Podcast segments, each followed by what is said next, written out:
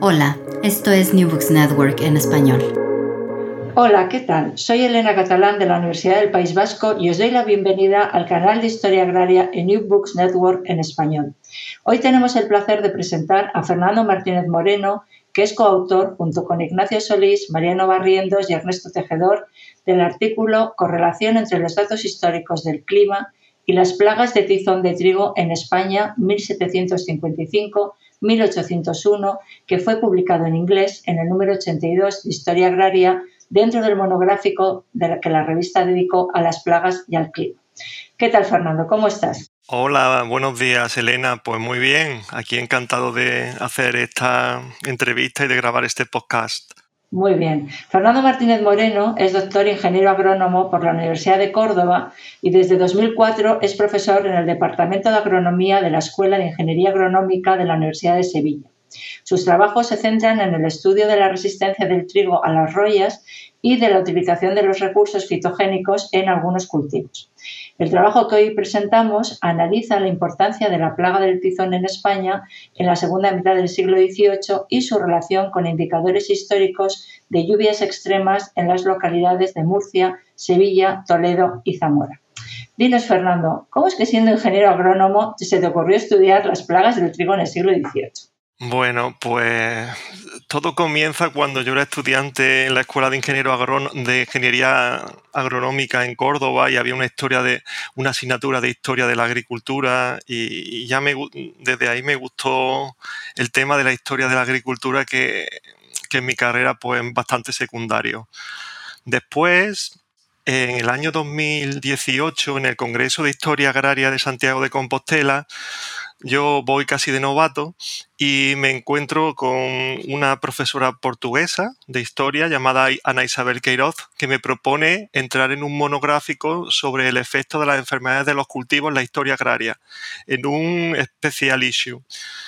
Eh, al principio, como yo hice mi tesis doctoral en las rollas del trigo y sabiendo que las rollas habían sido una enfermedad importante en la antigüedad, decido que mi tema va a ser es estudiar la, importancia histórica de la roya del trigo en España.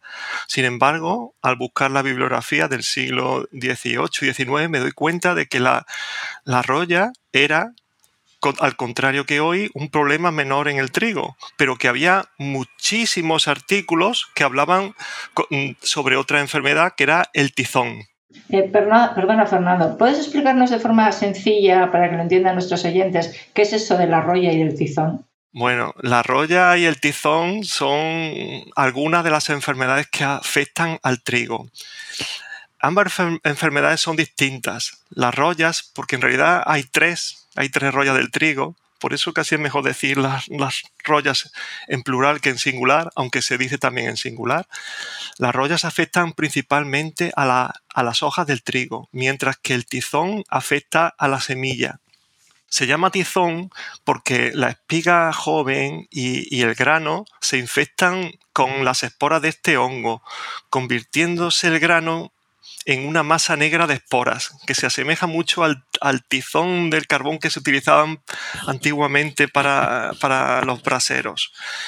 Aunque están ocultas en las glumas del trigo, y esas plantas atizonadas en realidad no se ven a simple vista, pero el tizón está dentro de, los granos y se disemina muy fácilmente, acaban de forma fácil en el suelo e, e, incluso acaban transmitiéndose de unos a otros, de unos años a otros con las semillas utilizadas en la siembra. Vale, vale, aclarado. Nos estabas diciendo que el tizón era un problema grave en el siglo XVIII. Sí, era un gran problema. Hay muchos trabajos que hablan sobre el tizón del trigo en el periodo 1755 1800, precisamente en este periodo.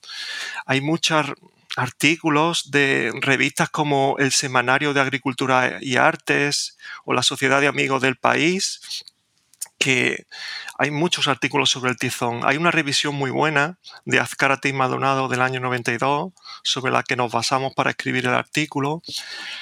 En esa época también yo estaba interesado en conocer las sequías históricas que afectaban a Sevilla y Andalucía, por lo que entro en contacto con Mariano Barrientos, que es un experto en este tema, en el tema de lo que llaman la paleoclimatología, ¿no? la climatología histórica, para proponerle trabajar juntos. Fue él quien propuso utilizar como fuente de información las rogativas que hacía la Iglesia, Ay, sí, esto cuando se acaba la procesión, ¿no? El santo para ver que dejara de llover o, que lloviera en, en, nuestro país con tantas sequías. Qué interesante. Sí, sí, sí, casi una situación como la que nos encontramos ahora en Andalucía, en el preciso momento.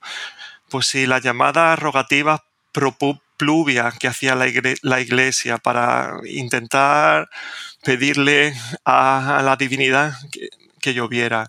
Estos registros eclesiásticos eh, son muy importantes porque nos sirven de, método proxy indirecto para conocer los periodos de sequías. Pero también existían otras rogativas eh, distintas, las rogativas pro serenitate, que se hacían para calmar o aplacar las lluvias persistentes que afectaban a una determinada región y nos dimos cuenta que había muchas rogativas pro serenitate que estaban concentradas en el periodo 1755-1800, el mismo periodo de los artículos de Tizón, y un periodo que corresponde a una estabilidad, inestabilidad climática denominada anomalía maldad que ocurrió en, en casi toda la cuenca mediterránea, sobre todo en la parte oeste era el mismo periodo del tizón, así que pensé que podía encontrar relación entre ambos fenómenos. Y la encontrasteis, ¿no? Bueno, pues la verdad que no fue fácil. Lo que hicimos fue analizar datos de rogativas de cuatro ciudades, de Murcia, de Sevilla, Toledo y Zamora. Curiosamente, en la ciudad donde vivo, Sevilla, sí hubo una buena correlación entre rogativas, eh, eh, climatología y también incidencia de tizón. Por un lado, analizamos los artículos que mencionaban al tizón, viendo los años y los lugares. En realidad el tizón estaba presente en todo el país, pero parece que había años con mayor severidad que otros, siendo el periodo 1783-1787 como más virulento respecto a esta enfermedad. Por otro lado, hicimos también un índice pluviométrico de Tizón, donde el mayor valor de ese índice se le daba de acuerdo a las rogativas proserenitate persistentes, pero suaves en intensidad de los meses de diciembre, enero y febrero, que era cuando las esporas de tizón crecían mejor en el trigo. También tuvimos acceso a través de los profesores Enrique Llopis y Rafael Barquín a datos de precio del trigo en las localidades y el periodo seleccionado. La correlación entre precios altos, indicativo de una merma de producción, tiempo lluvioso y enfermedad, fue significativa en Sevilla. ¿Y en el resto de las ciudades encontrasteis esta misma correlación? ¿Era diferente? Porque claro, el clima entre Sevilla, Toledo, Zamora, pues es bastante diferente también, ¿no? Pues la verdad que sí, la verdad que sí. En Murcia y en Zamora lo intentamos, pero no encontramos correlación de los índices de tizón con los precios de trigo y en Toledo no pudimos encontrar ni los precios de trigo. Estamos hablando de siglo XVIII y encontrar esa fuente de información no es tan fácil. La principal razón es que en estas localidades llovía y llueve menos que en Sevilla. Así que los años de mucha lluvia, el posible efecto de las enfermedades como el tizón se compensa con la mayor producción de grano ocasionada por la propia lluvia. Y es curioso, pero aunque Sevilla está en el sur de España, la pluviometría anual supera los 500 milímetros. Eh, se recibe bastante lluvia del oeste y la mayor parte del trigo se siembra en el Valle del Guadalquivir. Son suelos arcillosos que retienen bastante la humedad y esa, esa humedad también puede favorecer el crecimiento del tizón, de esta enfermedad. Los años pero sí se vio claramente que los años de lluvia excesiva favorecían las enfermedades como el tizón en Sevilla. Bueno, ¿y encontrasteis alguna cosa más, así que destacable? Bueno, pues se encontraron más cosas. Aparecían actores por, por, todos los lados. Por ejemplo, vimos que en el año 1783, en junio, hay un volcán en Islandia que estalla y que, causa una especie de invierno europeo que duró varios años y que quizá pudiera también haber influido en esa mayor severidad del tizón que se da en España. También hay otra razón de la concentración de artículos del tizón en esa época, Francia. La época estudiada corresponde a la Ilustración y al inicio de las ideas de la, fisiocracia que propugnaban el cuidado de la actividad agraria para mantener la riqueza de un país. De hecho, algunos de los artículos son meras traducciones de artículos franceses donde se estudió esta enfermedad por patólogos importantes como Tillet o Tillet, uno de los padres de la patología vegetal. De hecho, el nombre latino del, tizón es Tiletia, en honor a este patólogo, Tillet, que fue el que realmente demostró que las, que las esporas que se veían en el, en el tizón eran las causantes de la enfermedad y no otros agentes, como se decía antiguamente, como la, la propia niebla que afectaba a las plantas. Por ello podemos decir que el tizón ya era una enfermedad antes del periodo estudiado y también lo fue después.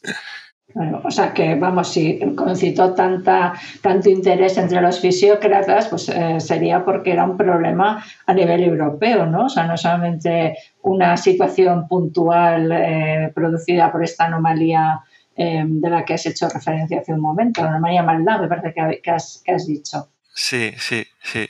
Era un problema el tizón y investigando un poco te, das cuenta, yo, creo, yo, nosotros creemos que era la principal enfermedad que tenía el trigo por encima de la langosta o de las rollas y la verdad que hacía mucho daño.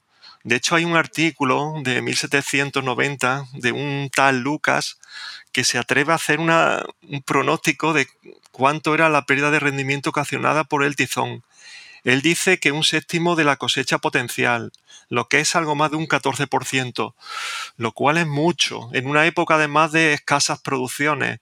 Estamos hablando de rendimientos que no llegan a 500 kilos por hectárea, 450 kilos por hectárea en el siglo XVIII, lo que suponía una pérdida de casi 175 millones de kilos de trigo cada año perdidos por el tizón. Además, el trigo con esporas de tizón que se recogía daba a la harina un, olor a pescado podrido que se transmitía también al pan que se hacía y las semillas tizoneadas las semillas tizonadas, o sea, con tizón que se utilizaban como semillas de siembra para sembrar, aseguraban la infección al año siguiente. Luego era un problema endémico y era complicado era complicado controlarlo. Los años 1783-1787, como se comenta en el artículo, fueron especialmente problemáticos respecto a, esta enfermedad. Entonces, ¿cómo, luchaban contra, contra esta plaga? ¿no? En la época, porque claro, no había tampoco eh, como ahora em, productos químicos que eficientes y este tipo de cosas. Entonces, ¿qué es lo que hacían? Sí, eh, el método más común era bañar las semillas con lo que llamaban una lechada de cal, con agua de cal, que, que parece que es parcialmente eficaz. Lo que ocurre es que no siempre se hacía, ya que en la España del siglo XVIII se sembraban de media unos 2 o 3 millones de hectáreas cada año y la densidad de siembra más o menos de 100, de 100 a 120 kilos de semilla por hectárea para sembrar. Entonces, si nosotros nos imaginamos que hay que sembrar 3 millones de hectáreas con 100 kilos de grano de trigo para siembra y todo pasarlo por leche de cal, pues eso era imposible era, imposible. Entonces se hacía cuando se podía y, cuando no se podía la semilla se quedaba sin ese tratamiento primitivo. Otra opción que tenían nuestros ah, agricultores ah, ancestrales eran sembrar con semilla de trigo procedente de campos limpios de tizón. Entonces ahí sí te aseguraba que la planta de trigo que, que saliera no tuviera tizón. Lo que ocurre es que si esa semilla limpia se siembra en suelo infectado con esporas de tizón, la probabilidad de que haya plantas de trigo infectadas también era grande. Era, Elena, realmente un problema endémico y no solo de España, sino de otros países, de todos los países que cultivaban trigo, como Francia o como Italia o como Portugal. Muy bien. ¿Y, hoy día eh, sigue siendo un problema o hemos, hemos acabado ya con el tizón eh, con la agricultura moderna? Pues afortunadamente el tizón hoy en día se controla muy bien, muy bien. Los tratamientos que se hacen a la semilla certificada con fungicida excluyen la, posibilidad de que las esporas de tizón puedan alcanzar a las plantas de trigo. Em, en países en desarrollo que no utilizan semilla certificada y tratada para sembrar, todavía es un problema. ¿De acuerdo? Muy bien. De acuerdo. Muchas gracias. Fernando Martínez Moreno, profesor en la Escuela de Ingeniería Agronómica de la Universidad de Sevilla. Muchas gracias por estar con nosotros y por esta interesante intervención que nos ha aclarado, eh, pues bueno, sabemos ahora más del, del tizón y por compartir los resultados de vuestra, de vuestra investigación. Muchísimas gracias, Elena. Gracias a todos los oyentes y os esperamos en el próximo episodio del canal de Historia Agraria en New Books Network en español. Gracias por escuchar New Books Network en español.